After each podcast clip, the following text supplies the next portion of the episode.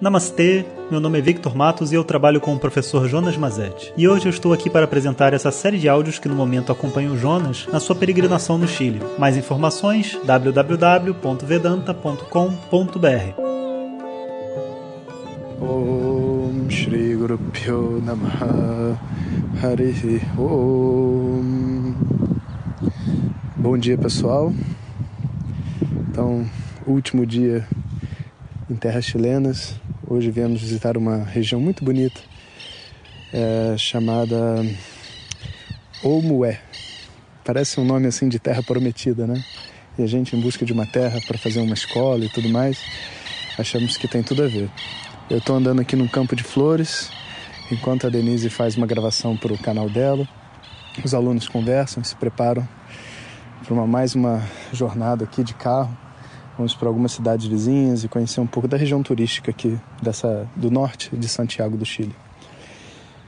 E eu queria conversar com vocês hoje sobre um tema que é uma expansão né, do que a gente veio conversando sobre o lidar com a mente, o intelecto, porque eu vi que muitas pessoas gostaram daquele áudio e, e que queriam ouvir mais um pouco. Né? Então, vamos explorar um pouco mais o uso do nosso intelecto. O intelecto é talvez a ferramenta mais preciosa que a gente tem como ser humano, que nos diferencia dos outros animais de uma maneira abrupta. Então, é, é o ser, vamos dizer assim, capaz de se ver, se, se ver, se julgar e elaborar é, estruturas lógicas de pensamento que são incríveis realmente. E, só que tem um detalhe dentro dessa história que a gente perde, que é as nossas estruturas de pensamento são sempre baseadas em coisas que a gente vê e que a gente experimenta. Então, aquela, aquele comportamento vicioso da mente de querer entender o porquê de tudo tem uma falácia, ela tem um limite, porque eu não consigo entender o porquê depois de um determinado ponto. E me incomoda muito como ser humano não entender o porquê das coisas. Né? Então a gente fica muitas vezes achando que resolver os problemas, principalmente a nível emocional e, e assim traumático de vida, né, que a saída, o caminho é encontrar os seus porquês. Né? Então a gente fica, mas por que, que isso aconteceu? Mas por que, que foi assim? De verdade, para nós, entender o porquê é muito importante. Mas não é só porque a gente está é, com uma curiosidade. A gente precisa passar por uma determinada emoção e quando a gente questiona o que, que aconteceu no nosso passado e da onde que veio, por que que foi, a gente se permite viver aquilo novamente, de novo e de novo. A gente como que entra dentro dessa história, sabe?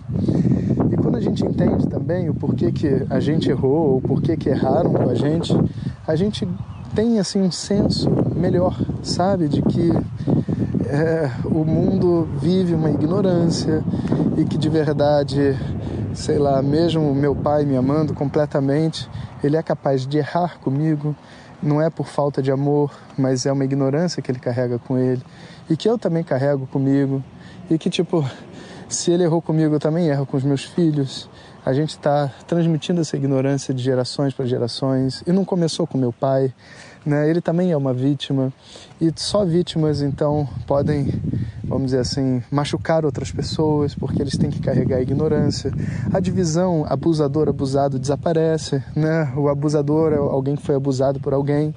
E assim a gente vê através dessa estrutura de porquês uma lógica emocional. Mas se você perguntar para uma pessoa por que que você cometeu esse erro, e às vezes é um erro que é muito importante, muito profundo e vai machucar muita gente. Por que, que você errou? Por que, que você abandonou sua família? Por que, que você, sei lá, foi para esse mundo das drogas e, e se machucou e machucou outras pessoas? Por que, que você fez isso? Por que, que você foi aquilo? E se você mergulhar nesse porquê, você vai ver que existe um limite para a mente. Depois de um determinado ponto, por mais que eu entenda, ah, porque eu tinha desejos, ah, porque é, eu fraquejei, ah, porque eu não tinha consciência do que eu estava fazendo, ah, porque eu não conseguia prever. Isso tudo não explica, ou melhor, não justifica. Explica, mas não justifica.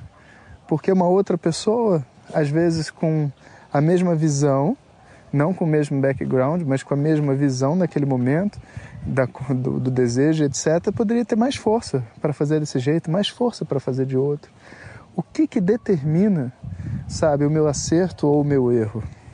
O que que faz com que eu consiga ultrapassar, vamos dizer assim, esses demôniozinhos que vivem dentro da minha mente e que naquele momento específico, sabe, aparece e, pode me levar para um caminho que eu não quero, né? Ou que eu não quero que as outras pessoas passem.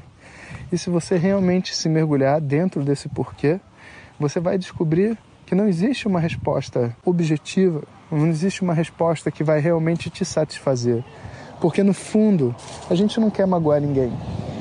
A gente nunca quer ser a causa de sofrimento para ninguém. Isso é algo tão natural dentro da gente, mas ao mesmo tempo é muito difícil a gente admitir que essa possibilidade existe, que isso vive dentro de nós e que a gente vai inevitavelmente magoar as pessoas.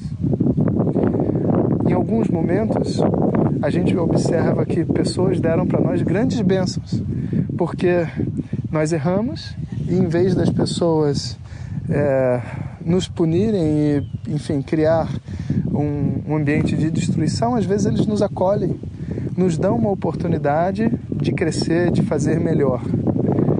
E às vezes a gente faz.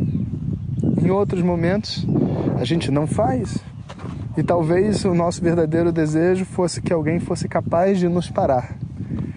Alguém usasse de uma força maior sobre nós para que a gente não cometesse tais erros. E a gente observa então que essa dualidade entre o acolhimento quando uma pessoa erra e o uso da força para impedir que ela erre novamente, nenhuma das duas coisas está certa ou está errada. Nenhuma das duas coisas funcionará em todos os casos. Eu acho que o universo, né, em termos de yin e yang, em termos dessas energias que existem, de como tratar as pessoas e tudo mais, ele acaba sendo quase como uma orquestra. Nas situações onde é possível que uma pessoa, vamos dizer assim, se recupere, entenda a dor da outra pessoa, o acolhimento talvez seja a melhor coisa. Numa situação onde ela não tem condição de voltar, porque a mente está num determinado caminho onde ela mesma sabe que não, não é possível ser diferente, o acolhimento só vai causar mais dor, como um câncer. Às vezes você vai ter que fazer quimioterapia e vai ter que fazer uma operação e vai ter que cortar o corpo e vai ter que tirar de dentro. E é uma coisa extremamente invasiva e é praticamente uma destruição de uma parte de você que vai embora junto. Várias coisas boas vão embora junto com a quimioterapia. Em outros momentos, não. Não é esse tipo de doença, esse tipo de intervenção ainda não é necessário. Vamos trocar alimentação, vamos mudar o estilo de vida. Né? Que tipo de tratamento você vai fazer? Depende de que doença e em que nível esse processo está ocorrendo dentro do corpo, dentro da mente. Então, essa é apreciação desse movimento interno, a apreciação do funcionamento da nossa mente, do nosso intelecto, tentando entender o porquê de todas as coisas, vai chegar num ponto né, onde necessariamente a gente é, vê que não tenho como explicar mais dessa história que está acontecendo. A, a não ser dizer que foi assim que aconteceu, a não ser dizer que eu carregava esses desejos, eu carregava essa ignorância, eu carregava uma sede por vingança, eu carregava um monte de coisas, mas nenhuma dessas coisas de verdade era determinante para eu errar. Nenhuma delas era. Mas ainda assim, né, elas estavam presentes. É como se a gente fosse culpado sem culpa de verdade. E essa apreciação do intelecto nos leva a um ponto que é o entendimento que o nosso funcionamento como um ser humano, apesar de ter o intelecto, sabe, pensando logicamente sobre tudo o que acontece, vai além do próprio intelecto. O nosso caminho por dentro da Terra né, o que, que a gente vai fazer dentro dessa história, vai muito além do nosso intelecto. Eu costumo brincar né, de uma maneira muito séria quando as pessoas perguntam assim, professor, qual é o propósito da vida? Eu falei assim, olha, antes de eu te explicar o propósito da vida, vamos só conversar para ver se a gente se entende bem, da onde a gente está começando essa história, sabe? Pensa bem. Então vamos lá, só para a gente entender, se a gente começar do mesmo ponto. Vê se você consegue entender isso junto comigo. A gente está aqui, um monte de pessoas na Terra, né, que é uma bola flutuando no meio do espaço girando. Nela tem um monte de pessoas carentes sabe? Que tem pais e mães e ao mesmo tempo se sentem abandonadas e que querem ser amadas e especiais, especiais na bola girando no meio do espaço. E essa bola girando no meio do espaço de pessoas especiais, as pessoas agora ficam discutindo se elas têm que abraçar ou prender as pessoas, acolher ou punir as pessoas, sabe? Usar da violência ou usar do, do acolhimento para lidar com as situações dentro do mundo e brigam homericamente, sabe? Porque tem que ser assim, porque que tem, tem que ser assado. O que as pessoas querem no final das contas, todo mundo, apesar de estarem brigando pelos meios, todo mundo só quer ser feliz. Só quer encontrar o amor, o amor com todo mundo, sabe? Não quer ter limites de nada. A gente só quer simplesmente poder viver bem e em paz. E mais, com prazo de validade, porque a vida de todo mundo acaba no máximo em 100 anos e a gente nessa tá aqui nessa bola flutuando. Você consegue entender isso? Bom, se você conseguir entender isso, a gente não tem mais nada para discutir, porque de verdade isso não é lógico. Pensa bem, não tem lógica que explique essa história que a gente vive. E a coisa boa é que a história não precisa de lógica. A lógica é montada em cima da história. É como se estivessem dizendo para a gente assim: olha, contar para você uma história. Era uma vez um menino ou uma menina que nasceu numa família assim, assim, assado, que era de tal jeito, pobre, rica, brasileira, argentina, indiana, e que tinha um desejo de ser uma pessoa legal. Está contando uma história. Você não fica perguntando, mas por quê? Por que, que ele era chileno? Por que, que ele era brasileiro? Por que, que a família. É uma história. Escuta a história quando você escuta uma história, você não fica falando por quê, por quê, por quê, né? O que, que você fala dentro de uma história? E aí? Ele era brasileiro? E aí? Ela era brasileira? E aí? E aí o que, que aconteceu? Ih, aconteceu uma coisa terrível. Ela foi abandonada pela mãe. Ah, e aí? E aí? E a nossa mente fica envolvida pela história. E a gente se diverte com a história, porque a gente consegue entender que a história está além da lógica, além da razão. A gente vai usar a lógica e a razão para analisar a história, mas não para entender o porquê da história. A gente vai usar o nosso intelecto, a nossa mente, para analisar o universo que foi colocado aqui para nós. Mas a gente nunca vai entender o porquê do universo, porque o universo é antes da lógica. A lógica é filha do universo, do universo. Então, com essa apreciação, a gente pode descobrir que a importância, sabe, da gente perguntar o porquê dentro da gente, não é pela razão em si. A gente quer fazer um mergulho interior. A gente quer saber por que, que a gente sofre. A gente quer saber por que, que as coisas aconteceram, no intuito de entrar em contato com uma realidade da nossa história.